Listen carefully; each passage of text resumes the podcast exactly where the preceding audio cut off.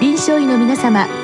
入気の論剤のパイオニア恐林製薬がお招きするドクターサロンにどうぞ。今日はお客様に日本交換病院副院長大森和夫さんをお招きしております。サロンドクターは順天堂大学客員教授池田志学さんです。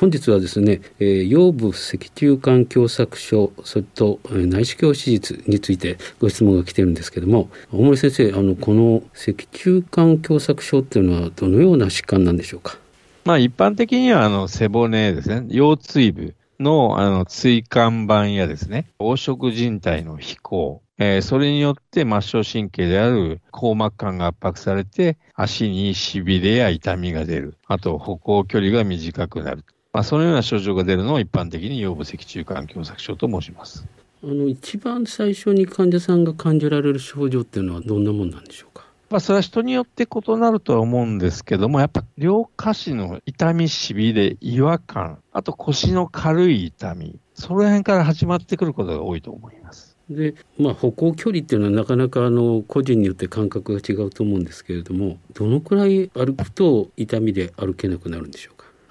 まあ大体あの、普通散歩をしてたのにそれができなくなったと。大体まあ今まで30分歩けたのがもう10分ぐらいで足が痺れて歩けなくなるとか。まあ軽い方はそれぐらいからあれちょっと変だなっていう感じを自覚される方が多いと思います。じゃあ今までとちょっと違うなという感じですね。そうですね。で、そこでまあ多分うずくまったりして休むと思うんですけど、はいはい、そうするとまた歩けるようになるんでしょうか？そうでございます。それが、あの、ずっと休むと、腰が前屈になりますので、あの、脊柱管が広がりまして、脊髄の血行が良くなって歩く。それが、あの、間欠性跛行と申します。典型的な脊柱管狭窄症の症状と言われております。少し痛みが取れてまた歩くっていうパターンですね。そうですね。はい、そうすると自転車なんかどうなんでしょうか？えっ、と自転車はですね、あの乗っている姿勢が基本前屈位でございますので、この脊柱管狭窄症の患者様は、自転車は乗れるけど歩けないっていうのが典型的なサインになります。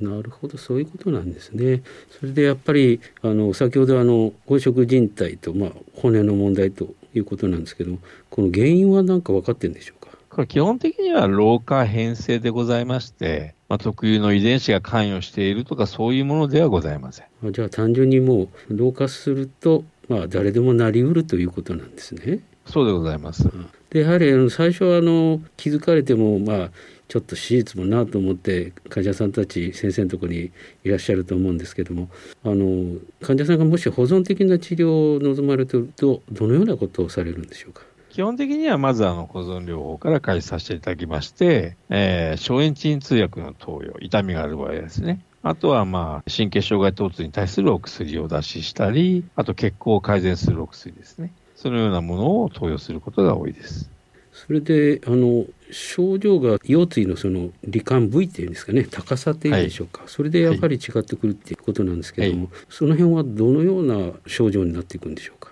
えっ、と、腰椎部は、あの、上位ですね。頭に近い方であるほど、えー、脊柱管の症状は、狭窄症の症状はひどく出ます。まあ、一番スタンダードな4番、5番なんですけども、4番、5番であれば、まあ、大体、大体の外側や下体の外側、足の後面ですね。その辺の症状が出てくることが多い。基本的にはなかなか筋力低下までには至らないことが多いと思います。ところが、上位ですね、1番、2番、2番、3番のひどい狭窄症になってきますとですね、筋力の低下ですね、いわゆる、えー、太ももが上がりづらいとかですね、そのような症状が出てくることがありますので、上位の方が危険な病態であると言えます。うん、その上位で、まあ、狭窄がひどくなると、例えば排尿障害とかですね、排便障害とか、その辺も出てくるんでしょうか、そうですね。最近なんかこう出づらいわとか、そういう方で泌尿器科に行ってみたら、泌尿器科の方では前立腺肥大はなかったと。で実は我々のところに来られて MRI を取った結果、狭窄が強く、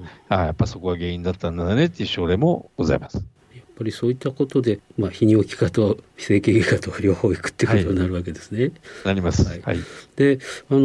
ご質問にもございますけどもこの内視鏡手術が適用となるケースってこれはどのような症例なんでしょうか？基本的にはあの1箇所の狭窄が望ましいと思います。でなおかつ背骨の不安定性がない。いわゆる背骨は安定している状態と不安定な状態とございまして、まあ、不安定な状態っていうのは、例えば分離滑り症とか変性滑り症ですね。いわゆる背骨がぐらぐらしていると。そういう時にはその削り足すという手術はあまり望ましいものではないというふうに思われます。あそうですか。で逆に言いますとそういう状態の場合どうしても手術を望まれる場合はいわゆる間欠的手術っていうことになるんでしょうか？間欠的手術の固定術という、脊椎固定術という手術が適用になってくる場合があります。ああ、じゃあ、骨と靭帯を削るだけでなく、プラス固定をしていくということなんですね。そうです。それではやっぱり内視鏡では無理だということですね。すべてが無理っていうわけじゃないんですけども、やはり内視鏡をやったとしても、滑り症にしばらくしてまた悪くなってきて、まあ再手術になるっていう事例もございますので、その辺はやっぱり術前の判断をしっかりしながら、適用を決めていかなければいけないというふうに考えています。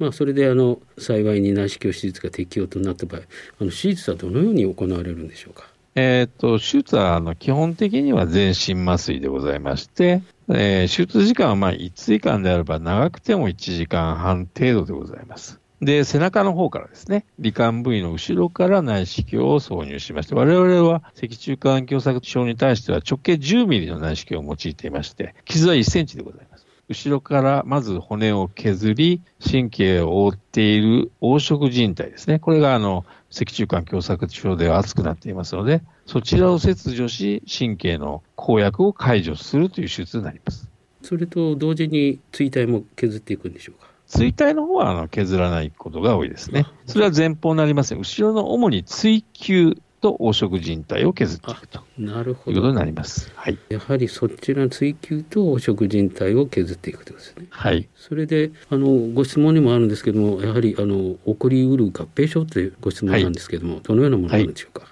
まあ、あのいろんなものございますけれども、内視鏡手術の一番多い合併症ですね。としては、やっぱり一般的なものは、術後の血腫というものでございます。基本的にあの内視鏡手術っていうのは、子宮がとても小さいので、ドレーンをま術後4日目に抜くんですけども、そこまでに十分出し切ると。その後抜いた後にもやっぱり人間の体ですから出血が起こります。そこに、あの、子宮に、狭い子宮に出血が溜まるとですね、えー、退院された時は非常に具合が良かったのに、術後10日で見た時に、先生、こう、両前部の痛みと足の痛みが強いですというようなことが起こり得ます。その場合、先生、どのように対処されるんでしょうか？まずやっぱりあの MRI で検査させていただいて、で、ある程度血腫がどんな方でももちろんあると思うんですね、術後10日間ぐらいでは。で、まずは消炎鎮痛薬で、えー、その経過を見ていくと。大概の場合はですね、その場合で一回退院されて血腫で再手術になるって方はほとんどいらっしゃいません。えー、まあ、長い方では2ヶ月ぐらいかかる場合もありますけども、あの、保存過量で痛みは大体消失していくと。まあ、ほとんどの症例はじゃああの保存的にやればその術後のまた発生した痛みも取れてくるということなんですね。そうでございます。でこの入院からですね手術、はい、そして退院までというのはどういうスケジュールになってるんでしょうか？えーまあ、手術前日に入院していただきましてですね、その日は、えー、病院に宿泊していただいて、2日目が手術でございます。えー、全身麻酔で1時間か1時間半程度の手術を行って、手術中のみ、お小水の管、バルーンを挿入しまして、えー、麻酔が冷める前に、覚醒する前にバルーンを抜去してしまいます。手術終わった状態で背中にはドレーンしか入ってない状態でございまして、それでお部屋に帰って全身麻酔が冷めて、術後3時間で基本的には離床していただくということになります。で、術後4日目、そこでドレーンを抜去して、その日帰る方もございますし、その翌日に帰られる方もございます。5泊6日もしくは4泊5日程度の手術、入院になります。はあ、それは短期間ですね。はい。それで、えっ、ー、と、ドレーン抜去したところは、縫合とかしてあるんでしょうか？基本的には、あの、直径が非常に小さなドレーンですので、縫合はいたしません。あじゃあ、縄としてある横から抜去して終わりということなんですか？そうですね。あの、傷の方も先生、何としてございませんで。そうなんですか。はい。あの、埋没の縫合はしてございますけども、その上はステリテープを貼ってあるだけです。ああ。それじゃあまた抜歯のために来るっていうことも必要ないということですね。まあ基本的にはちょっとあの、傷を見たいので、一回来ていただいて、そのステリティ剥がすのはあの我々の仕事っていうふうに、傷が大丈夫ってことを確認してから、じゃあご入浴してくださいという形にしています。なるほど。あとはあの先生、そのステリ取った後ですね、例えば入浴とか、はい、あるいは少し運動っていうことになりますと、どのようなスケジュールなんでしょうか？えー、ステリを外した翌日からご入浴は可能です。で、運動はですね、基本的には術後1ヶ月待ってもらってます。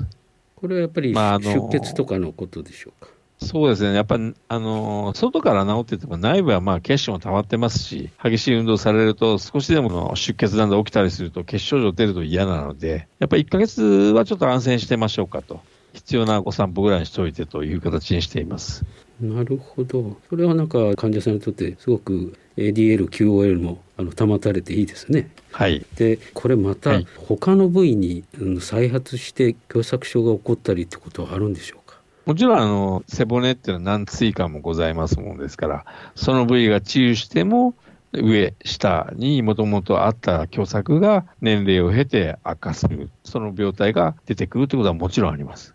で、その場合はやはりまた同じような、あるいはちょっと違った症状が出てくるということなんでしょうか？それはあの、罹患の場所によって症状異なるので、前とはこのしびれの部位が違うわみたいな感じのですね、そういう訴えをされる患者さんもいらっしゃいますね。で、その後の先生のフォローアップのスケジュールっていうのは、例えば年1回とかなんでしょうか？えっ、とですね、術後10日目、1ヶ月目、その後は調子が良ければ術後1年、はい、そこで終了にしています。ここで終了なんですね。はい。まあでも、あの、調子良かったらですね、術後1年来られない方もいらっしゃいますね。それは患者さんの判断ということですね。そうです。その辺は、あの、お任せしてるんですけども、一応予約は取らさせていただいて。あ、なるほど。どうもありがとうございました。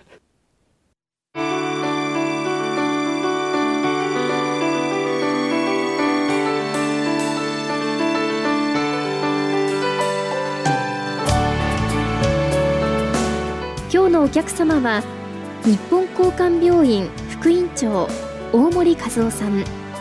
サロンドクターは順天堂大学客員教授池田志学さんでした。それではこれで恐林製薬がお招きしましたドクターサロンも終わります。